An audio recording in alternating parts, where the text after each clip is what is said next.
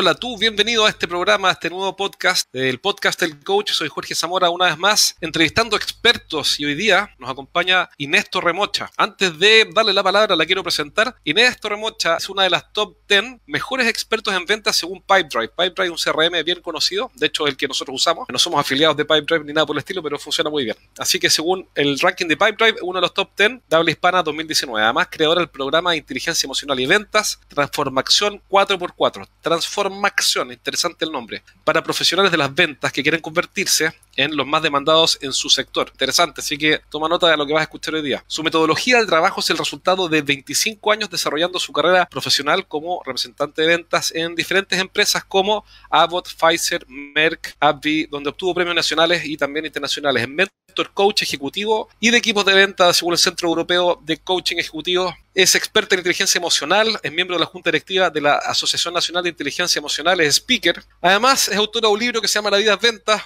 Ya voy terminando el resumen y es colaboradora en un programa de televisión. ¿En qué minuto haces todo esto? Inés, bienvenida. Muchas gracias por esa presentación. Voy a decirle a Carol, que es mi asistente y mi mano derecha, que tenemos que mandar un extracto. Claro, yo lo hice rápido. Es mucho lo que has hecho y lo que estás haciendo, así que te felicito. ¿Cómo lo haces? ¿Cómo haces todo? ¿Cómo, cómo lo consigues estar en tantas cosas, en tantos frentes?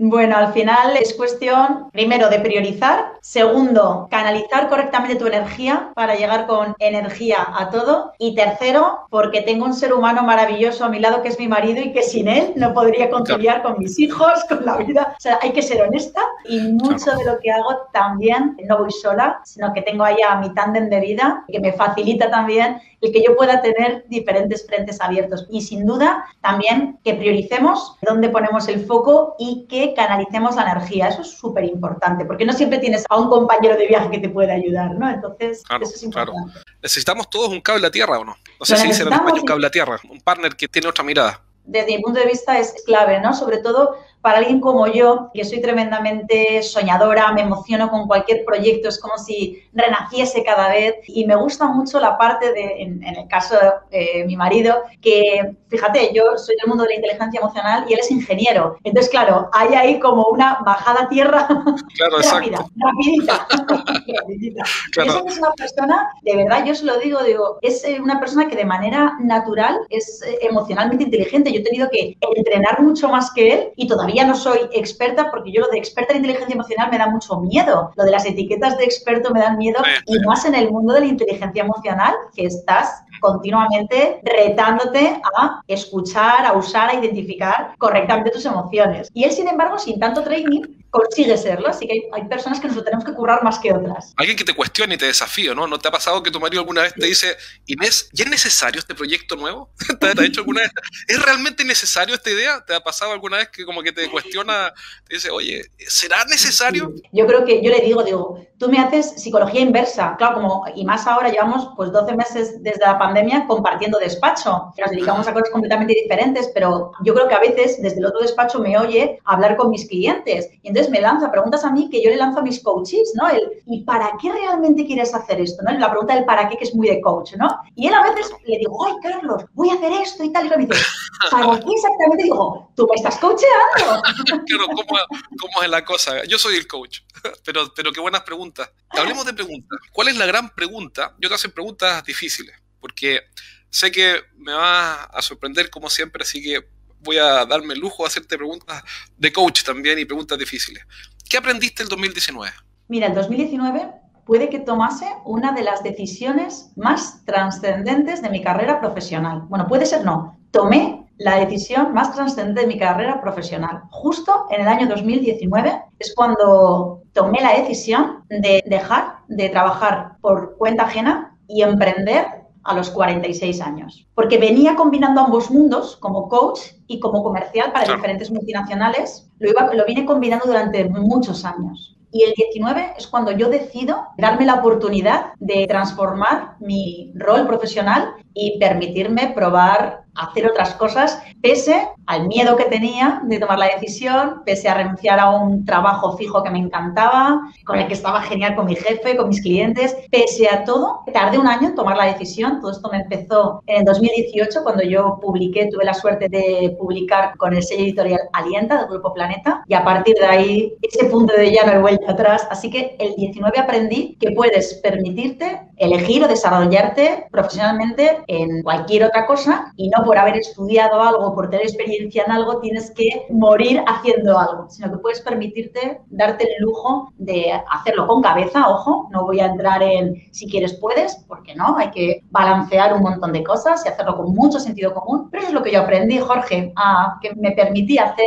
hacer y dar el paso. ¿Qué opinas de esto? Es más difícil descartar una buena oferta que una mala oferta. Y eso fue lo que tuviste que hacer en 2019. Tuviste que descartar una buena oportunidad, seguir trabajando. Totalmente. Al final, esto es cuestión de músculo, de entrenamiento, de seguir trabajando, de seguir en, ese modo beta, en esa mejora continua y no dejar de hacerlo y no dejar de retarnos. Es cierto que va a veces, a veces me dicen, bueno, pero es que te va en el carácter, tú eres así. Digo, bueno, yo soy así, pero también tengo mis, mis miserias, mis miedos, me siento súper vulnerable. Claro, yo entraba en el mundo del emprendimiento con una edad que mis creencias hacían, claro, y tenía mi vocecita saboteadora, Jorge, que me decía, a tu edad te vas a poner tú ahora a emprender, ahora te vas tú de speaker a no sé cuántos, ahora te estás tú con el coaching. Bueno, pues acallando todo eso, consigues poner foco desde una mentalidad mucho más de, oportunidad y esa, la mentalidad que hablan de abundancia y por supuesto trabajándolo mucho, esforzándote mucho y aprovechando esa oportunidad que te da la vida. Otra cosa es que tú la quieras coger, porque la quieras tomar o no la quieras tomar, pero desde luego mm, la tenemos delante de nuestras narices muchísimas veces. Otra cosa es que tú quieras mirar para otro lado o enfrentarte a esa oferta. Todos tenemos una voz interior que nos sabotea.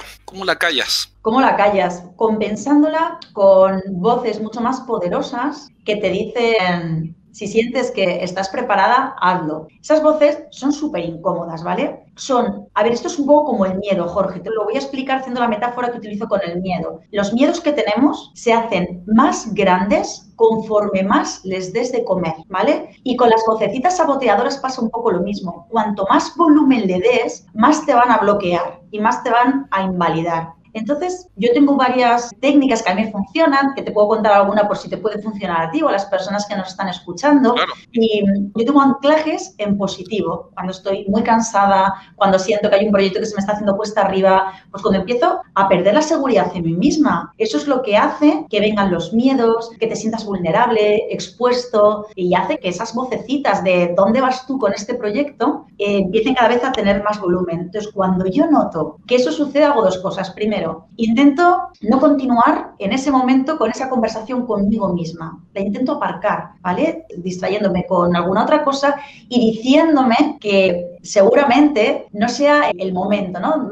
Tomando distancia para tomar perspectiva de la situación, anclándome a cosas que, o a recuerdos que me generan empoderamiento, me generan seguridad en mí misma. Pues, por ejemplo, yo tengo momentos muy top en mi vida, algunos los utilizo, bueno, pues eh, tengo la típica imagen, que ya no es la imagen, ¿vale? Es la imagen emocional, que es con mi familia en la playa, en un viaje, somos muy de playa y muy de autocaravana. Hace en el año 2010 hicimos un viaje en autocaravana los cuatro, mi marido con nuestros dos hijos, desde España y recorrimos todo Francia, ¿vale? Y bueno, fue un viaje espectacular, todo por la costa. Y bueno, yo tengo un anclaje de, bueno, el pilar más importante de mi vida, que es mi familia, en uno de esos atardeceres espectaculares en la playa. Cuando practiquéis lo de los anclajes, esa imagen, ese momento, quedaros con cómo sentíais, cómo lo sentíais en la piel, en el olor, qué escuchabais. Digamos que es inmortalizar una situación chulísima. Entonces, cuando tú estés en una situación de palabritas o voces boicoteadoras, de miedo, de tristeza, de ira. Iros a ese lugar que habéis retenido en vuestra memoria para compensar químicamente eh, desde nuestro cerebro, que sabes que genera química natural, ¿vale? Cuando estamos más enfadados, preocupados, agobiados, cuando sentimos miedo, cuando nos sentimos inseguros, el cortisol está por las nubes. Cuando tú de repente te vas a un atardecer con tu familia o a coger tu bici y a irte a la montaña, es decir, en ese anclaje que cada uno tenga, de repente tu cerebro comienza a generar otro tipo de hormonas, de neuronas, eh, de neurotransmisores diferentes que liberan oxitocina, adrenalina, endorfinas y compensan un poquito. Entonces, el cortisol que es la mala, ¿no? Para entendernos. Así que, bueno, es una manera de estar compensándote químicamente y con anclajes que te hacen sentir bien, ¿no? O, por ejemplo, si tú has tenido un éxito profesional, el que te sientes súper orgulloso, súper orgullosa, ¿vale? Pues, por ejemplo, cuando a mí me entra mucho miedo porque tengo una conferencia delante de más de mil personas y es de muchísima responsabilidad porque me ha contratado una empresa, tal, cuando yo tenía miedo escénico hace años antes de empezar, pues cuando me entra esa, esa vocecita de dónde vas tú, ¿no? ¿Dónde vas tú con todos esos ponentes tan, tan expertos? ¿Dónde vas tú, Torremocho, ¿no? Que yo tengo también... ¿Qué te crees? ¿Qué te crees? ¿Ah? ¿Te crees la gran cosa? Eso es. Y entonces, pues busco ese momento en el que di, pues, una de, de, de las conferencias de las que más orgullosa me siento, donde noté el calor de las personas, donde noté ese subidón de wow, o sea, qué fuerte es esto, no quiero bajarme ya nunca más del escenario. de no quiero subir, no quiero bajar.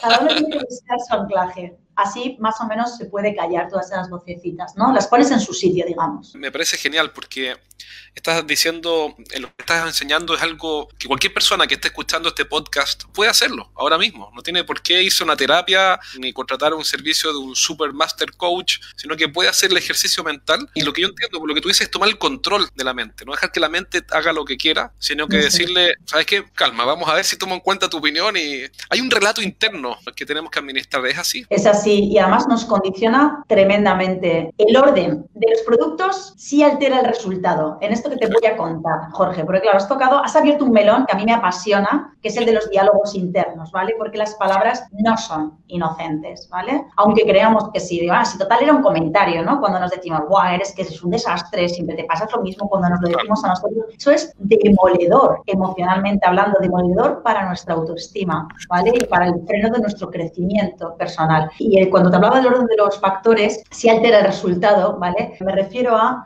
que el orden, y esto también lo quiero compartir y quiero que se nos quede a dos porque a mí me ayudó mucho cuando me lo explicaron y lo llevo a rajatabla y, y funciona, y siento que funciona, es que lo que piensas condiciona lo que sientes y condiciona tu toma de decisiones. Es decir, ¿qué pienso? ¿Qué siento? ¿Qué hago? Funciona por ese orden. Fíjate si es importante la peli que te estás contando. Fíjate si es importante. ¿Qué pienso? ¿Qué siento? ¿Qué hago? Claro, porque si no administras lo que piensas, vas a terminar haciendo malas cosas. Hoy día en la mañana hablé con un tipo, mira a qué se dedica, es un coach de traders traders que hacen compra-venta acciones todo el día ahí wow. con la pantalla. Y me decía que él conoce casos, es un tipo interesante algún día si hacen un podcast o algo, es alguien interesante porque está en un mundo muy diferente al nuestro. Y eso es interesante. Y me dice, mira, vi un caso hace poco de un tipo que ganó 15 mil dólares en un mes y al mes siguiente uh -huh. cero. Mismo tipo, mismo mercado. Y, ¿Pero por qué? Porque la mente lo eh, perdió el control del, del, del inner game, del juego interno. Y se empezó a autosabotear. El tipo es exitoso,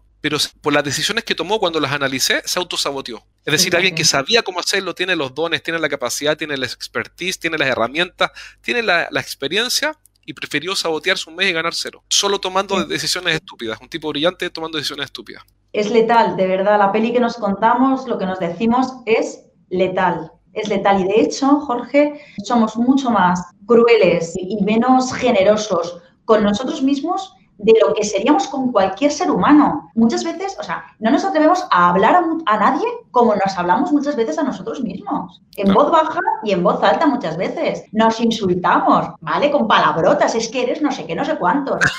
Y claro, al final eso va haciendo ahí un rum por dentro que te pasa factura. A esta persona le, fa le pasó factura desde un punto de vista, pues, de perder o, o, de dejar de ganar o repetir a lo mejor las operaciones y volver a ganar otros 15 mil dólares al siguiente mes, perdió dinero, pero hay personas que pierden mucho más que dinero, que pierden muchas oportunidades, que pierden puestos de trabajo, que pierden a la persona que aman, pierden la ilusión. El diálogo interno, de verdad que para mí, de, de todo lo que he podido leer y estudiar, es de las herramientas de inteligencia y de regulación emocional más importantes de todas y la más sencilla. Fíjate lo que has dicho antes, que me parece muy interesante. Todo lo que vamos a hablar durante el ratito que estemos juntos, lo puedes hacer de manera gratuita, de manera sencilla, no necesitas ni comprarte una aplicación, ni invertir en nada. No, estamos hablando de cosas como muy sencillas que no simples. Sencillas que no simples. Porque claro, con escucharnos ya a ti a mí no va a funcionar. Esto es lápiz y papel y comprometerte con querer empezar a hacer las cosas de una manera diferente. Y el punto de partida, que sea el diálogo interno, a mí me parece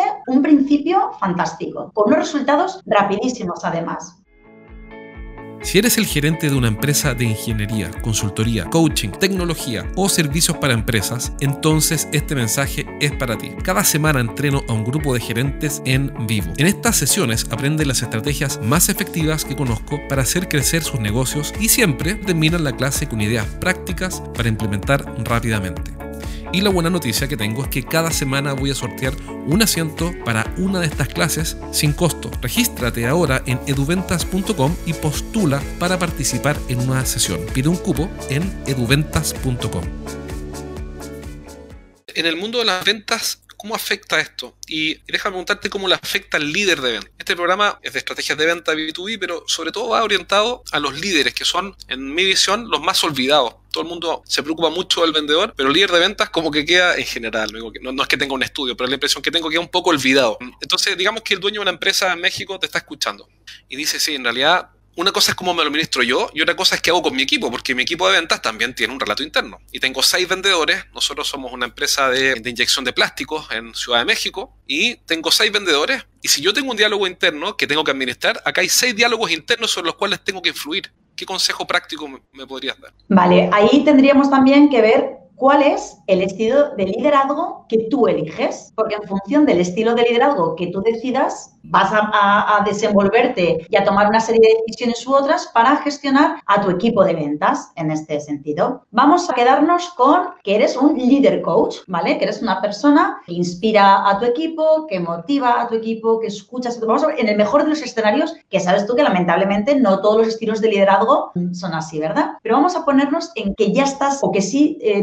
tienes ese perfil de líder inspirador. Perfecto. Es cierto, si yo como comercial tengo un problema, mi jefe, que nos tiene a seis, en el ejemplo que has puesto, tiene seis problemas todos los días y varias veces al día. Así que bueno, en ese caso, el líder acompaña, acompaña a cada una de esas personas, entrena también a sus equipos a ser profesionales de las ventas emocionalmente inteligentes. Y si no les puede entrenar, ¿eh? contrata a alguien que les entrene. Yo ahora mismo, y sobre todo en los últimos eh, meses, con todo el contexto tan de incertidumbre que hemos vivido eh, por la pandemia, la mayoría de los trainings que me han ido contratando tiene que ver con dotar de herramientas de regulación emocional a los equipos de ventas. También es cierto que no todos los líderes tienen formación, en generar ese liderazgo coach, ¿vale? O, el líder coach que trabaja con sus vendedores desde lanzarles preguntas que les comprometan a hacer las cosas de una manera diferente. Entonces tú tienes dos opciones, o bien formarte para entrenarles y en esas conversaciones formales o informales, esos momentos de dar feedback, por ejemplo, utilizar esas herramientas, dejárselas encima de la mesa para que sea el propio vendedor el que diga, bueno, pues esto me sirve y me lo quedo o no me sirve. Si no le sirve, busca hasta que encuentres esa herramienta de regulación emocional que sí conecte con la persona, porque como tú bien has dicho, son seis personas con sus seis universos paralelos. Entonces creo que la responsabilidad es del líder,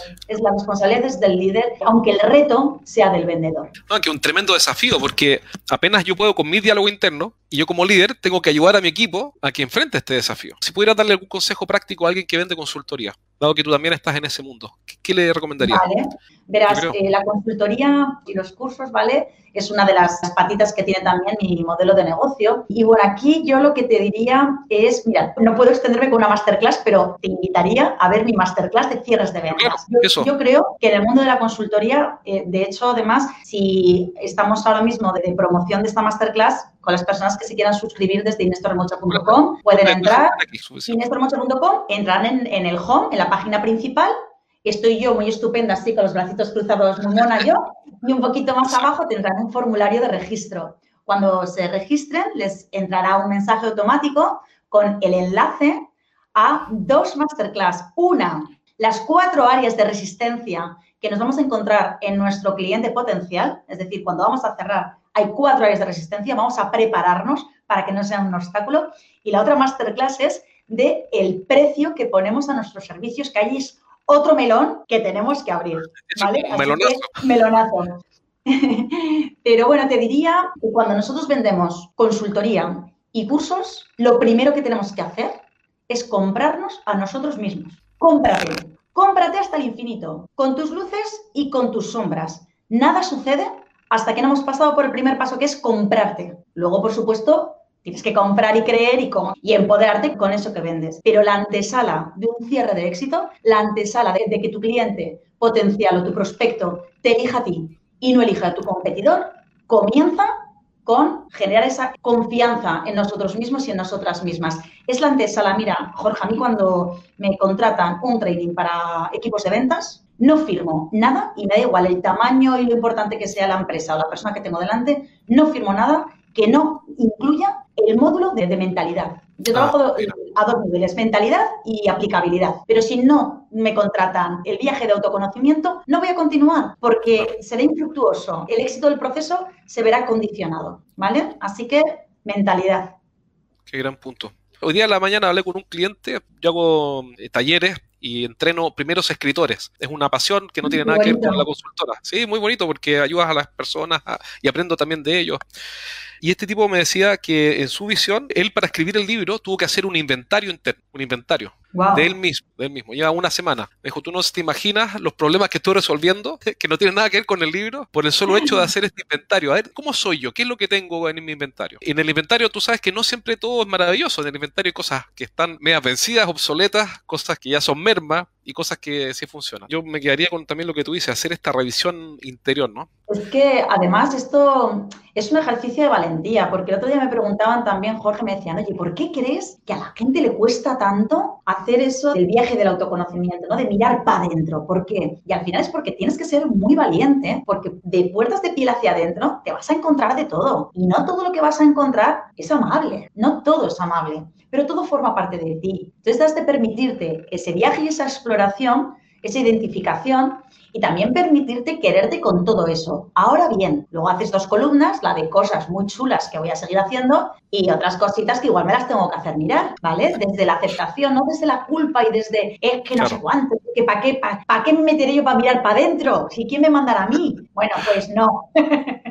es un regalo, es un regalo. No siempre quizá tengas las herramientas para hacerlo tú solo o tú sola, pero bueno, también puedes solicitar que un acompañamiento para descubrir toda esa fase y esa parte de mentalidad tan potente, porque yo construyo o, construimos todos nuestros objetivos, nuestros planes de acción, la hoja de ruta, ha de estar armonizada y alineada con eso que eres tú desde tu esencia, desde quién eres tú, desde, vamos, desde, desde lo más profundo. Aunque suene un poco cursi o un poco mm, trascendental, permíteme que es que no es más que conectar con tu esencia. ¿vale? Se habla mucho de autenticidad, pero tú no puedes ser auténtico si no sabes cómo eres con tus cosas buenas y tus cosas para mejorar. Supongamos un escéptico que te está escuchando y dice, oye, no, no, mira, mira, está bien todo esto, muy bonito lo que cuentas, pero a mí dime cuál es la estrategia. No, no quiero que esté estar lleno, ¿no? No quiero que el viaje interior, que mira, está bien, ok, pero yo soy gerente general de esta empresa, que ficticia, ¿no? En el caso, eh, vendemos práctico, inyección de plástico. ¿Qué, qué esperas? ¿Que me ponga aquí de gurú a hacerle un viaje interior a cada persona? A mí dame la estrategia, a mí dame lo que sirve. ¿Qué le dirías a esa persona? Lo primero, no puedes ayudar a alguien que no quiere ser ayudado. El éxito de un viaje de autoconocimiento, el éxito de cualquier proceso de coaching tiene que ver con que la otra persona crea en el proceso. Si no cree en el proceso, será muy complicado que el coach le arrastre a realizarlo. Entonces, lo primero tiene que confiar en la persona y lo segundo tiene que confiar en el proceso. Entonces, a veces parece que seamos evangelizadores, ¿vale? Que a veces me siento un poco evangelizadora de la metodología de coaching, de patatín patatán, pero esto no se trata de convencer a nadie. Ahora bien, cuando yo trabajo con muchos directores y con muchos puestos intermedios, gerentes de ventas también, ¿vale? En acompañamientos individuales de coaching los que levantan el teléfono y me dicen, Torremocha, me gustaría que me pasases una propuesta, no tengo ningún problema. Es una persona que levanta el teléfono porque siente que puede llegar a otro nivel, no tienen por qué tener ningún problema, al contrario, a lo mejor simplemente buscan la excelencia, pero voluntariamente te llama. Ojo cuando a mí me contrata un departamento de recursos humanos o un director de comercial, porque obligan a un gerente o a un puesto intermedio a recibir sesiones de coaching. Ahí tenemos a los escépticos. ¿Vale? Porque realmente es alguien que dice, bueno, un momento, yo, o un director general que le han sugerido, pero que como que no las tiene todas consigo, ¿no? Que puede ser este ejemplo que, que, tú me estás dando, ¿no? Es como cuando a mí me llevan a dar una formación, pues tengo personas que les encanta la inteligencia emocional aplicada a las ventas y hay comerciales que dicen, buf, ya está aquí, me va pegar el coñazo que yo lo que tengo que hacer es cumplir con mis objetivos. Yo lo primero que tengo que hacer es que me compren. O sea, si no me compran, no puedo empezar a trabajar porque es como pegarme con un muro. Y yo tampoco estoy para eso, ¿vale? Ninguno estamos para eso. Entonces, bueno, en ese caso, yo la pregunta que le haría es, vale, tú esto no te lo crees. Sin embargo, aquí estamos. Y aquí estamos. Vamos a empezar el proceso, coño. Es una respuesta españolísima. Claro, o sea, ¿qué, qué, qué es lo peor que puede pasar? Que no te funcione. Bueno, pues vamos a ver si entre los dos Claro, y si funciona. Exacto. Claro, al final, coño, ya que estamos aquí, vamos a disfrutar, ¿no? Del proceso. Todos piensan que tú eres una persona súper conocida y uno siempre mira a, no sé, a los, que sé yo, Tony Robbins o a no sé quién, lo que sea, ¿no? Uno dice, estos tipos son perfectos, viven un mundo perfecto, nacieron perfectos. En cambio yo, yo no, yo soy tan solo un gerente de venta de la compañía que vende inyección de plástico o soy tan solo un gerente de ingeniería. También este programa lo escuchan empresarios que tienen empresas de ingeniería y tecnología. Curioso, se repite. Entonces, bueno, o sea, está muy bien, pero, pero es que en esta muestra es diferente. Mi caso es muy diferente. Ella siempre ha sido exitosa. ¿Es cierto eso o no? No. ¿Has tenido fracaso? En absoluto.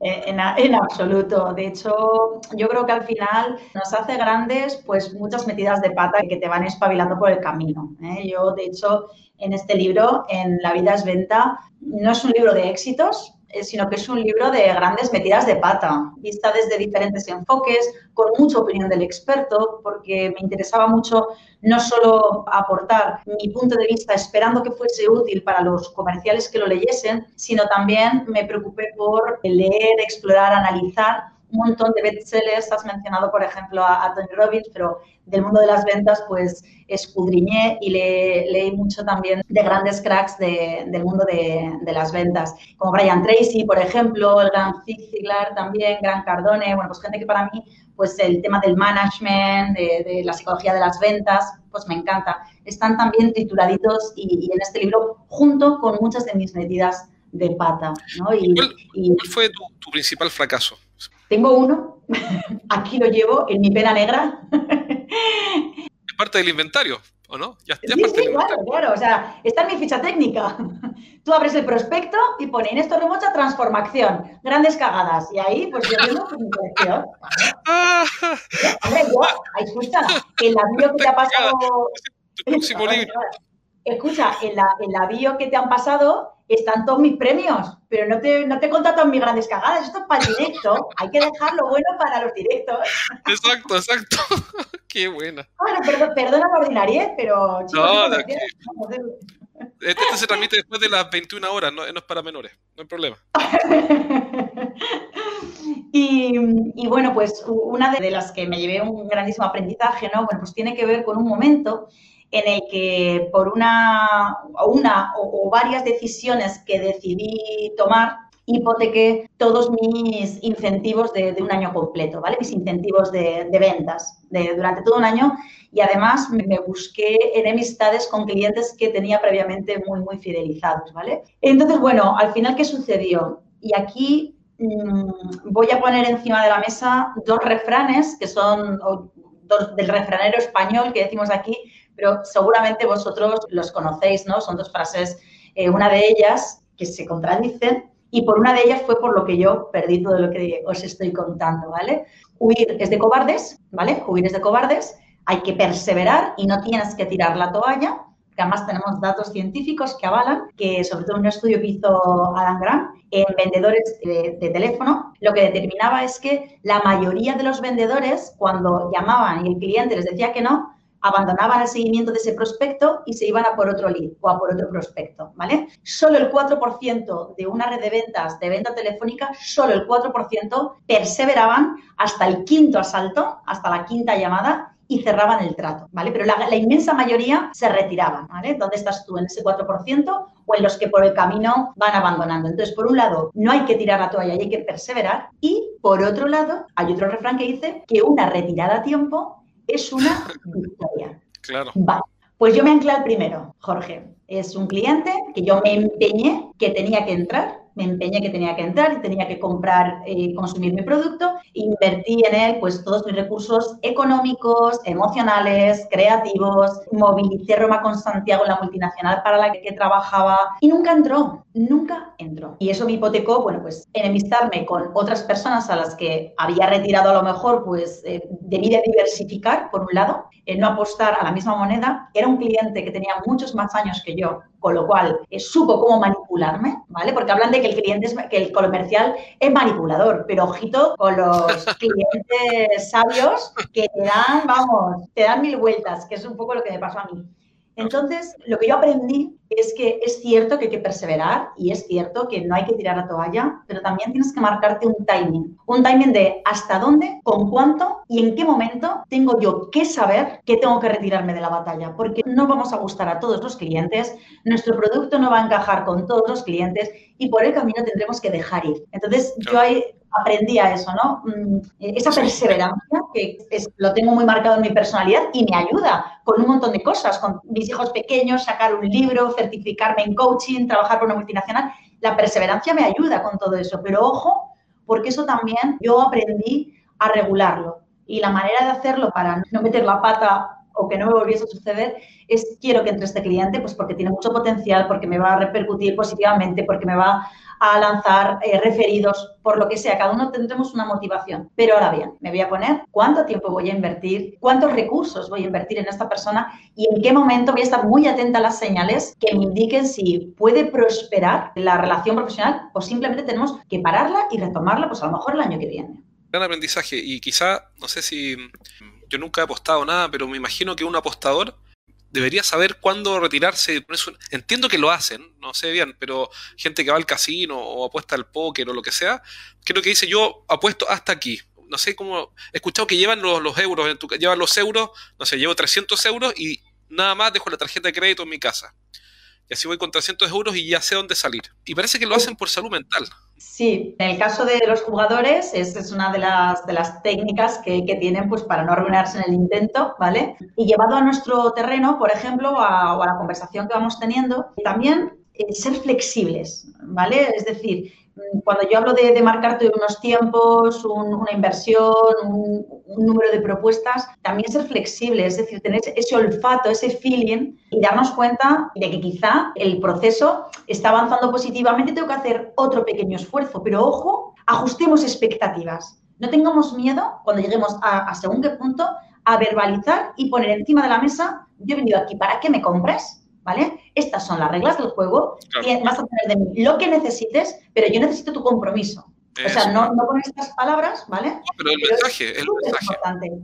En cada visita, recapitular, sobre todo si son visitas de productos o de servicios, a lo mejor de alto valor, que no es pues tú llegas y te compran y ya estás. Estamos hablando ya de, de un proceso que, que puede cerrar a lo mejor en tres o cuatro meses. Asegurémonos de que cada visita es un pequeño cierre, un pequeño cierre y asegurémonos de que lo que para nosotros es el compromiso y lo que esperas del cliente, para el cliente signifique lo mismo. Porque a mí lo que me sucedió es que yo decía, no, pero habíamos quedado en esto. Dice, no, no, no habíamos quedado en esto. Tú me dijiste que no sé cuántos. Y entonces ya entramos en el, no, yo te dije, yo creía, tú me dices, y al final, eh, un drama.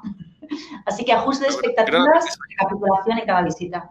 Gran aprendizaje. Tienes un baile a dos, ¿no? Tienen que los dos moverse. Se mueve uno y el otro no, entonces es una persecución, no es un baile. Ya me convenciste. Nos vemos en la sala entonces Un abrazo. Muchas gracias, Inés. Gracias a ti, Jorge. Chao.